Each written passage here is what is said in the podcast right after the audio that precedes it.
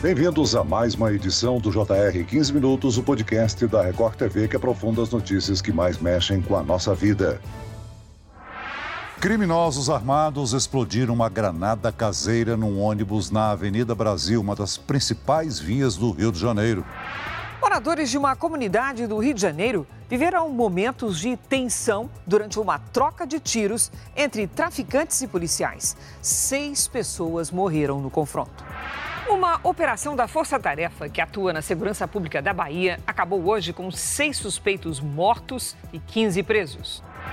Os blindados enviados pela Polícia Federal para o combate ao tráfico de drogas em Salvador foram usados hoje pela primeira vez uma realidade que assusta. A cada dia, bandidos fazem vítimas por todo o Brasil e muitas cidades vivenciam o avanço das facções criminosas. E para reforçar a segurança pública, o Ministério da Justiça anunciou um pacote de medidas para o combate de organizações criminosas, com ações voltadas principalmente para o Rio de Janeiro e para a Bahia. Segundo o Instituto Fogo Cruzado, só no primeiro semestre deste ano foram 1.784 tiroteios na região metropolitana do Rio de Janeiro, com mais de 1.100 baleados uma média de seis por dia. Em um crime recente, um grupo de médicos que estava num quiosque na Barra da Tijuca foi atacado por criminosos. Três morreram e um ficou ferido. Na Bahia, mais de 70 suspeitos morreram em ações policiais só no mês de setembro. Como o dinheiro do programa de enfrentamento às organizações criminosas pode ajudar os estados? Por que é tão difícil conter o avanço das facções? E como o cidadão pode se proteger em meio a esse cenário de violência? O JR 15 Minutos de hoje discute esse tema com o coordenador da Escola de Segurança Multidimensional da Universidade de São Paulo, especialista em segurança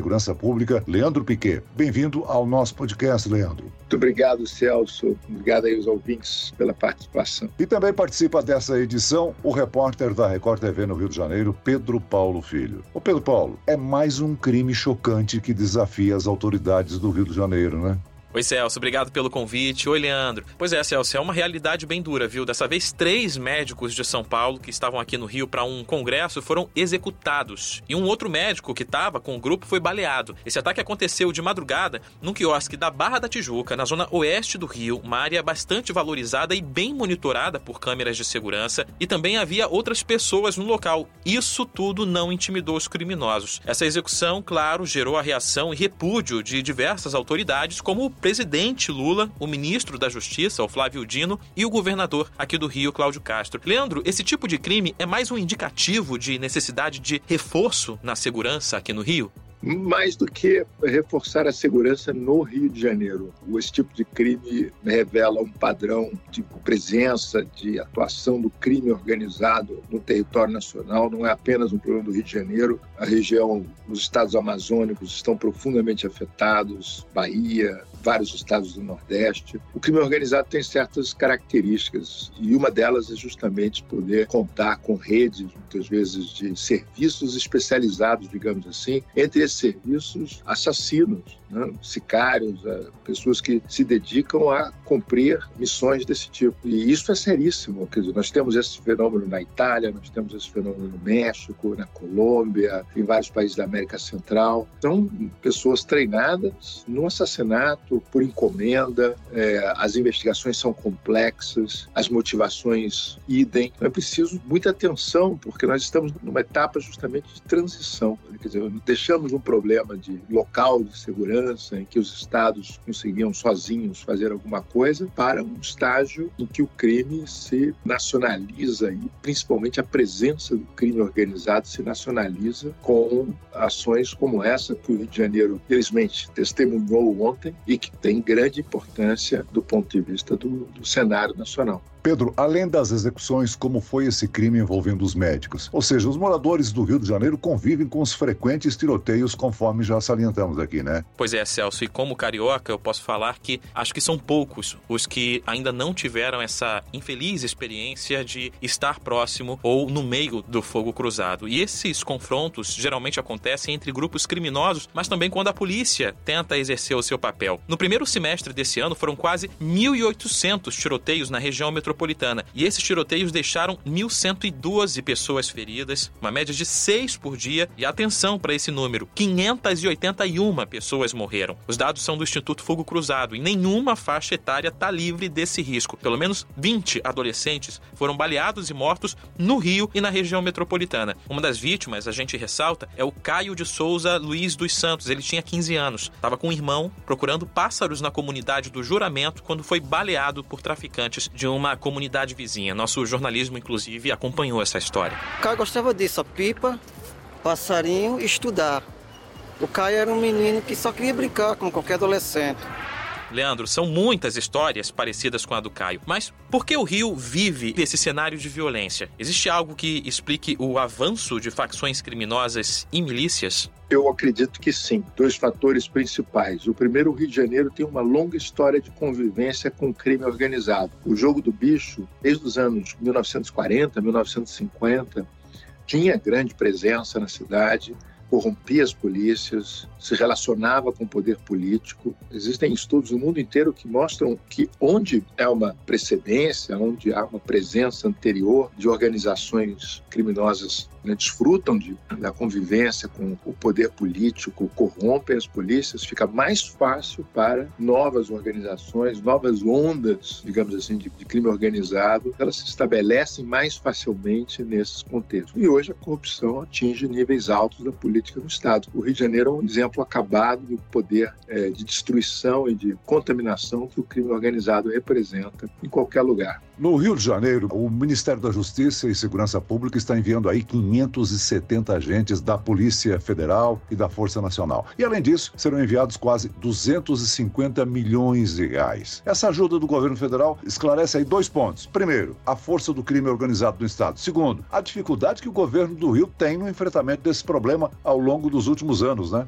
Ao longo das últimas décadas, Celso. Eu acho que isso é um problema que vem dos anos 80. Começou com a redemocratização, escolhas muito erradas do ponto de vista de como lidar com a presença do crime nas comunidades pobres. Foram vários ciclos, ou de total, digamos, complacência, de total aceitação e outros de enfrentamento violento, sem respostas adequadas do ponto de vista do policiamento. Comecei a estudar segurança pública no Rio de Janeiro, me transferi para São Paulo né, no final da década de 90 para a Universidade de São Paulo. O Rio de Janeiro não tem polícia militar capaz de fazer policiamento ordinário de áreas de comunidade, de favelas. Né? São Paulo tem. São Paulo, a, a polícia militar faz o policiamento nessas áreas. São operações especiais, com forças especiais. Esse modelo que o Rio de Janeiro consagrou é o mais inadequado possível, gera sempre essa lógica que é preciso, uma lógica de operações especiais para entrar na favela, dominar aquilo e imediatamente recuam e entregam o território, entregam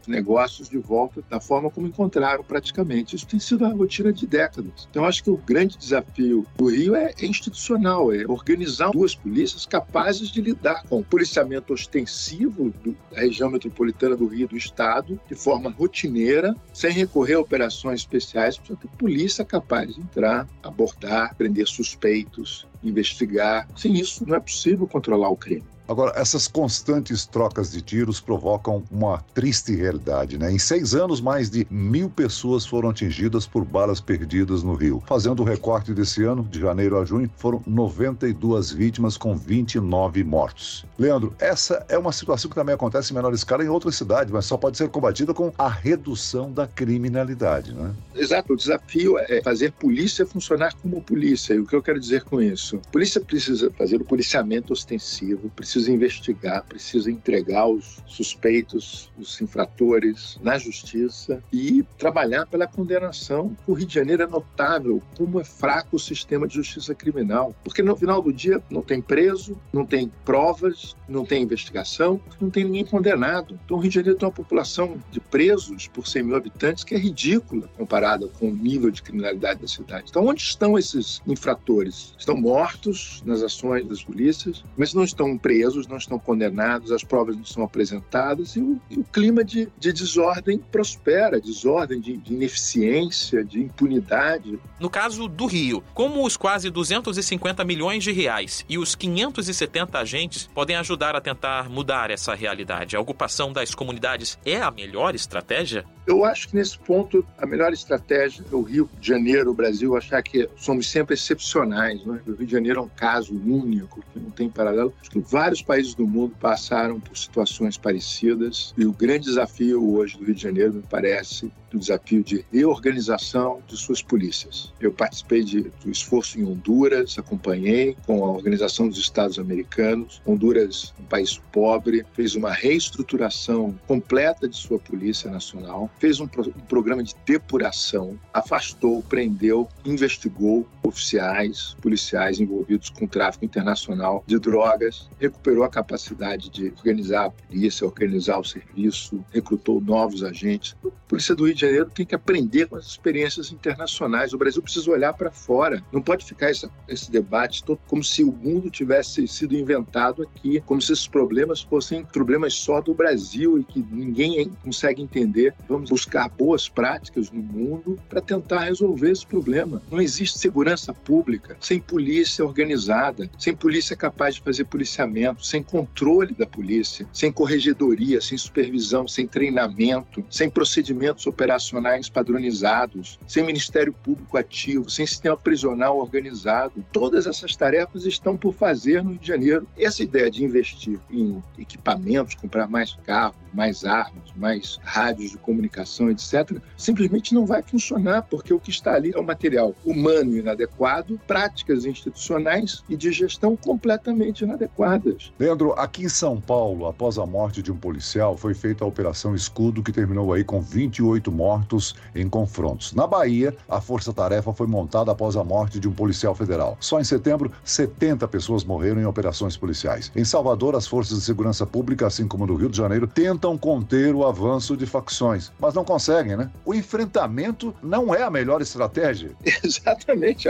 Isso que eu falar, a má notícia é que essas ações elas não, não são importantes, elas são eventualmente necessárias do ponto de vista de crise que sai de controle, de enfrentamento que ocorrem, tá, faz parte do trabalho, principalmente do policiamento ostensivo, lidar com essas situações. E o objetivo tem que ser sempre é, assim, diminuir os riscos, né, controlar os riscos, principalmente gerar consequências com balas perdidas, com né, pessoas envolvidas nas comunidades, criar essa tensão, criar essas situações de absoluto, digamos, essa sensação de que essas populações estão vivendo situações vulneráveis de ataque. Isso é muito ruim né, para todo mundo que mora aí, para as crianças, para, o sistema educacional, para o sistema de saúde. Isso tem consequências de longo prazo terríveis, né? porque os adolescentes que crescem em comunidades que, com altos níveis de violência têm muita dificuldade de, de conseguir desenvolver objetivos de longo prazo, né? como, por exemplo, estudar. Essas práticas de intervenção né? com as operações em, em, em comunidades desse tipo afetam muito pessoas que não têm nada a ver com, com a dinâmica do crime. Então,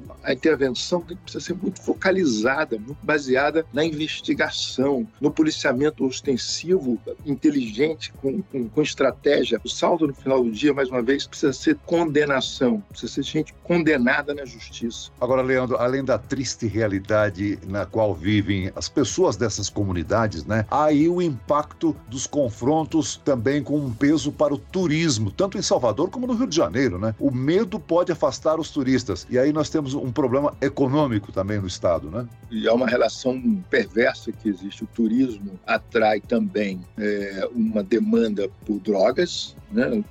Mais uma vez, são evidências internacionais que cidades de, de, de, alta visitação, principalmente cidades de, com as características do Rio, Salvador, o turista demanda também drogas que essas organizações se especializam em, em oferecer. Isso termina gerando conflito entre os grupos organizados e as polícias, o que afeta o turismo. Então, o turismo exige um preparo muito elaborado eh, do ponto de vista das estratégias de policiamento e ordem pública. A prefeitura também tem um espaço aí muito grande nessa área. Muito bem, nós chegamos ao fim desta edição do 15 Minutos. Eu quero aqui agradecer a participação e as informações do especialista em segurança pública, coordenador da Escola de Segurança Multidimensional da Universidade de São Paulo, Leandro Piquet. Muito obrigado, Leandro. Muito obrigado, Celso. Muito obrigado a todos. E também agradeço a presença do repórter da Record TV no Rio de Janeiro, Pedro Paulo Filho. Obrigado, Pedro. Obrigado, Celso. Obrigado, Leandro. É infelizmente uma triste realidade, faz parte inclusive da nossa rotina como jornalistas aqui no Rio de Janeiro, cobrindo a violência, mas a gente espera que dias melhores venham para todos nós. Esse podcast contou com a produção de David Bezerra e dos estagiários Lucas Brito, Fernando Russo e Kátia Brazão. Sonoplastia de Marcos Vinícius, coordenação de conteúdo Edivaldo Nunes e Deni Almeida. Direção editorial Tiago Contreira, vice-presidente de jornalismo Antônio Guerreiro. Você pode acompanhar o JR 15 Minutos no portal r7.com, nas redes sociais do Jornal da Record e nas principais plataformas de streaming. Eu, Celso Freitas, te aguardo no próximo episódio. Até amanhã.